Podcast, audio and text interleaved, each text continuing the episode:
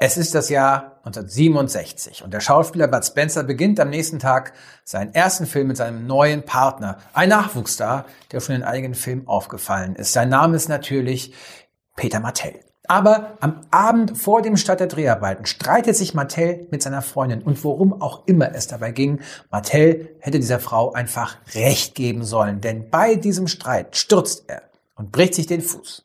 Martell kann nicht drehen und Bud Spencer bekommt einen anderen neuen Partner, einen Nachwuchsstar mit dem Namen Mario Cirotti, der sich Terence Hill nennt. Leider ist dieser Sturz des ehemaligen Stuntmans Martell sein größter Beitrag zur Filmgeschichte, denn während Spencer und Hill 17 gemeinsame Filme drehen und das erfolgreichste Kinoduo der 70er Jahre werden, landet Martell in seiner weiteren Karriere bei Höhepunkten wie dem zweiten Teil von Liebesgrüße aus der Lederhose. Aber erstmal herzlich willkommen zur Filmshow mit Geschichten über Film und Religion und mit mir, Filmfahrer Christian Engels.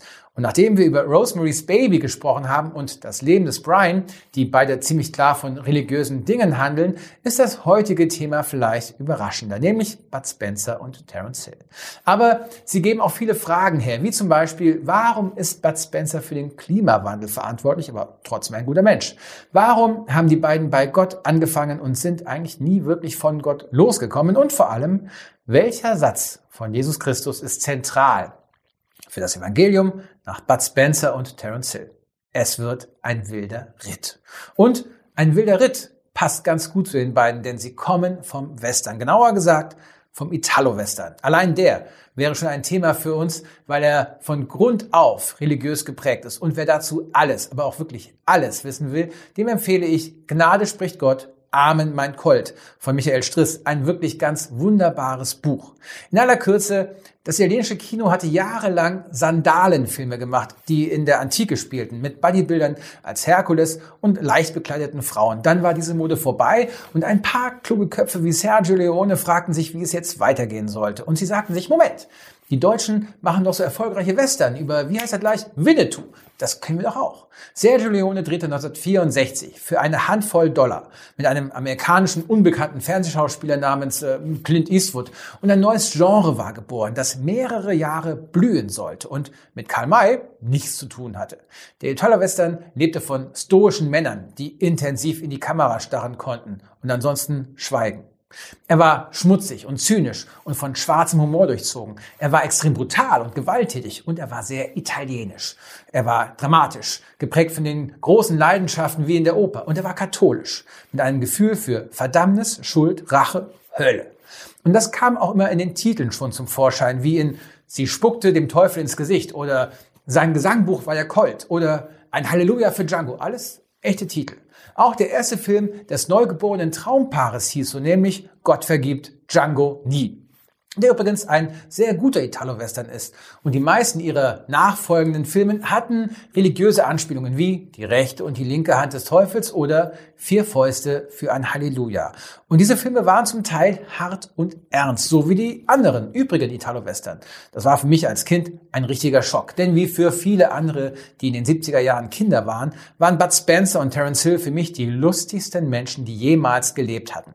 Mit Filmen wie Das Krokodil und sein Nilpferd und dann zwischendurch liefen immer wieder Filme im Fernsehen ohne Witze, ohne lange Prügelorgien. Das war dann immer sehr irritierend. Aber Spencer und Hill machten nicht viele dieser ernsten Filme, denn schon bald begannen sie mit den Komödien und Parodien. Dafür gibt es verschiedene Gründe.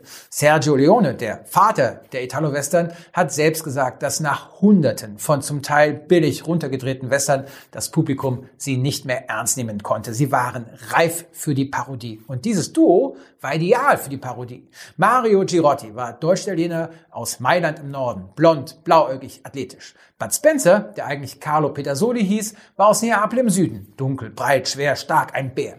Die beiden waren ein idealer Kontrast, vor allem wenn sie als Brüder besetzt waren. Bei den Dreharbeiten für ihren zweiten Film, der auch noch ernst sein sollte, fingen sie an, rumzualbern und sie setzten sich damit durch. Schießereien wurden ersetzt durch Schlägereien, das intensive Starren durch alberne Sprüche, wie zum Beispiel wir haben noch ein Hühnchen zu rufen. Oh, ich wusste gar nicht, dass du ein Koch bist. Die äh, natürlich besonders stark in den legendären deutschen Synchronisationen von Rainer Brandt sind. Man erkennt sie sehr leicht daran, dass die Figuren irgendetwas sagen, wie zum Beispiel äh, immer schön die Lupferchen aufhalten, Keule. während ihr Mund sichtbar geschlossen ist. Das Vorbild für Spencer und Hill waren dabei keine Westernhelden mehr wie Django, sondern ein anderes Duo der Filmgeschichte, nämlich Stan Laurel und Oliver Hardy.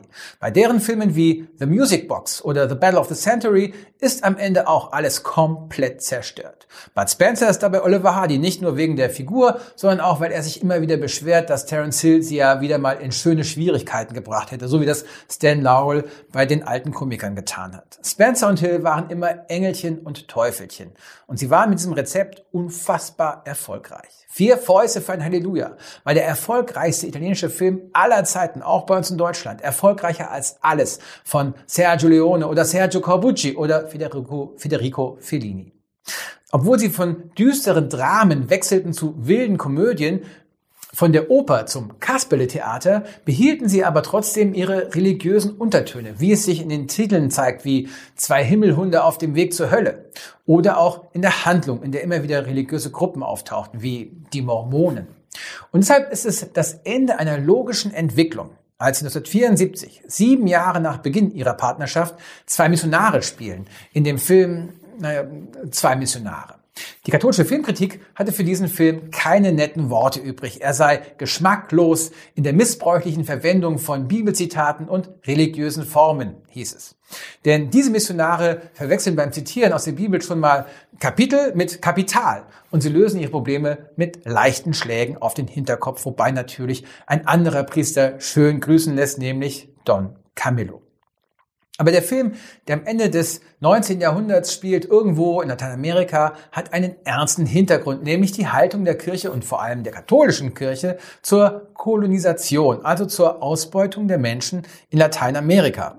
Die war nämlich durchaus zwiespältig. Einerseits unterstützte die Kirche die Unterdrückung der indigenen Stämme, andererseits bauten zum Beispiel die Jesuiten sogenannte Reduktionen, Schutzräume, in denen die Menschen sicher davor waren, gefangen und als Sklaven verkauft zu werden. Es ist natürlich klar, auf welcher Seite unsere Helden stehen. Sie helfen den Armen und äh, bekämpfen die ausländischen europäischen Unterdrücker.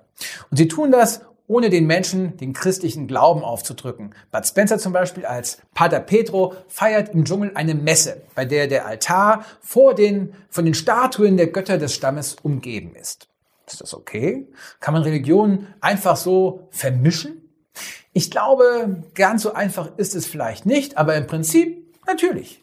Jede Religion entwickelt sich und jede Religion passt sich der Welt an, in der sie ankommt. Das können wir auch sehen bei unserem Weihnachten zum Beispiel. Denn natürlich ist Jesus Christus nicht am 24. oder 25. Dezember geboren. Davon steht auch gar nichts in der Bibel. Aber an diesem Tag wurde schon früher die Wintersonnenwende gefeiert. Und als Weihnachten dann im 4. Jahrhundert als religiöses Fest eingeführt wurde, nahm man einfach diesen schon bekannten Feiertag. Und solche Entwicklungen gibt es immer wieder auf der Welt. In Afrika zum Beispiel ist von der sogenannten Dreifaltigkeit Dreifaltigkeit, also Gott als Vater, Sohn, Heiliger Geist, der Heilige Geist am beliebtesten, weil man dort traditionell die Geister der Vorfahren verehrt.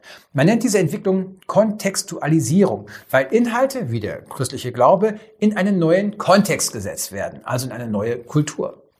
Das kann dann gehen bis zum sogenannten Synkretismus, wenn Inhalte, Teile aus verschiedenen Religionen so verschmelzen, verschmolzen werden, dass es für einen Menschen oder eine Gruppe passt. Wenn ihr dazu Fragen habt, dann schreibt mir gerne an die Adresse die Filmshow, ein Wort, at gap, gustavemilpaula.de. Und genauso etwas praktizieren Bud Spencer und Terence Hill auch als Missionare, wenn sie eben Statuen und Altar mischen. Und genau deshalb sind sie sympathisch und erfolgreich als Missionare in diesem Film und mit allen ihren Filmen, die auch heute noch problemlos ein ganzes Wochenende bei dem Fernsehsender Kabel 1 ausfüllen. Am Ende des Films kommt es dann zur Revolution gegen den gemeinen Gouverneur, die von Terence Hill angeführt wird. Und hier zeigt sich, dass dieser Film als letzter eigentlich noch ein Italo-Western ist, in dem es nämlich auch mal wieder Revolutionen gab, meistens in Mexiko gegen die Amerikaner oder gegen die Spanier. Auch die ganze Erscheinung von Pater Blauauge, wie die Rolle von Hill heißt, wirkt wie ein Revolverheld. Er trägt ein Gewehr und seine Kutte schlägt sich so malerisch auseinander wie die Duster, also die Mäntel von den Helden in den Filmen von Leone. Natürlich, Achtung Spoiler, stellt sich am Ende heraus, dass Pater Blauauge gar kein echter Priester ist. Er ist ein Fake-Priest, über die ich schon mal gesprochen habe. Und in Wahrheit ist er ein kleiner Verbrecher mit einem Herzen aus Gold. Und nachdem die Revolution gewonnen hat, äh, verlässt auch Bud Spencer, also Pater Petro, der ein echter Priester ist, die Kirche, weil sie nur an sich selbst denkt und nicht an die Menschen. Pater Petro wird zum Häuptling des Stammes im Dschungel gewählt und setzt als erste Amtshandlung fest, dass sie die Bäume fällen, um damit Möbel herzustellen, womit er zeigt, dass in den 70er Jahren Umweltschutz wirklich noch gar kein Thema war. Der Film Zwei Missionare ist der logische Höhepunkt in der Geschichte von Bud Spencer und Terence Hill und dem Glauben im Film. Sie hatten Priester gespielt und noch dazu Priester, die am Ende die Kirche verlassen oder gar keine echten Priester waren. Was sollten sie jetzt noch machen? Bud Spencer und Terence Hill machten nie wieder einen Western zusammen. Und ihre Filmtitel hatten nie wieder irgendeinen Bezug zu religiösen Themen. Und ich glaube, es ist kein Zufall, sondern eben eine logische Entwicklung einer Geschichte, die hier und jetzt zu Ende war. Sie waren jetzt einfach zwei nette Kerle, die mit Prügeleien armen Menschen halfen. Und damit waren sie noch einige Jahre sehr erfolgreich. Und man kann sagen, dass sie mit zwei Missionare eine Dramatik, eine Spannung verloren hatten, vielleicht sogar ihre Seele. Aber ich mochte auch als Kind ihre späteren Filme. Und es ist ja vielleicht gar nicht so schlimm, wenn man die Dramatik aus einer Geschichte auch mal rausnimmt. Zum Beispiel ich habe ein Papiertheater mit dem Bühnenbild einer berühmten Broadway-Aufführung von Dracula aus den 70er Jahren. Und ich spiele damit gerne mit meiner fünfjährigen Tochter. Nur ist bei uns Dracula ein netter Mann, der Tomatensaft trinkt und mit den anderen Verstecken spielt. Und meine Tochter hat mich neulich gefragt, ob sie nach dem Mittagessen nochmal alleine mit Dracula spielen darf. Und ich glaube, das ist das Schlimmste, was dem alten Blutsauger passieren kann. Schlimmer als Sonnenschein oder Knoblauch oder das Kreuz, nämlich dass er entdämonisiert wird. Aber auch wenn Spencer und Hill zusammen keine Filme mehr mit einem religiösen Unterton, Oberton, Bezug gemacht haben, kamen sie doch nie ganz von Religion los. Das lag einmal in ihrer eigenen persönlichen Einstellung. Sowohl Bud Spencer, der 2016 starb, als auch Terence Hill haben oft gesagt, dass äh, der katholische Glaube für sie eine zentrale Rolle in ihrem Leben spielt. Auf die Frage nach seiner Henkersmahlzeit sagte Bud Spencer einmal Spaghetti mit Jesus Christus. Und das zeigte sich auch in den Rollen nach der gemeinsamen Zusammenarbeit. Am erfolgreichsten waren sie natürlich als Nobody oder Plattfuß oder Mücke. Aber Bud Spencer spielte auch einen Priester namens Pater Sperenza. Und Terence Hill spielte gleich das große Vorbild in dem Film Keiner Haut wie Don Camillo. Und ich weiß noch, wie sehr ich mich auf den Film freute, als er rauskam und wie unfassbar enttäuscht ich war, als ich ihn sah.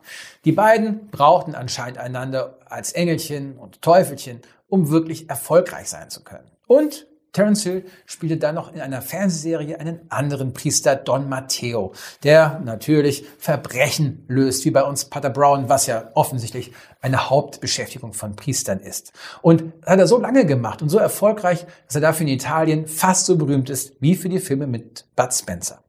Aber in allen Filmen, in ihren gemeinsamen und in ihren Solowerken war ein Satz für Bud Spencer und Terence Hill leitend. Ihr Evangelium, ein Satz von Jesus Christus, der auch der Originaltitel ist von zwei Missionare, und zwar Halt die andere Wange hin. Wie man hier den Aufruf zur Gewaltlosigkeit hinbiegt, zur Aufführung in einer Prügelei stillzuhalten, das passt tatsächlich zu den beiden wie die, naja, Faust aufs Auge. Das war die Filmshow für heute. Ich freue mich über alle Likes, Kommentare und Anregungen. Gerne auch an die Mailadresse diefilmshow.gap.de, Gustav Emil Paula.de, damit wir weiterreden können über den Zusammenhang von Film und Religion. Bis dahin, alles Gute und immer schön die Glubschöchen aufhalten, Keule. Dieser Podcast ist ein Teil von Yeet, dem evangelischen Content-Netzwerk.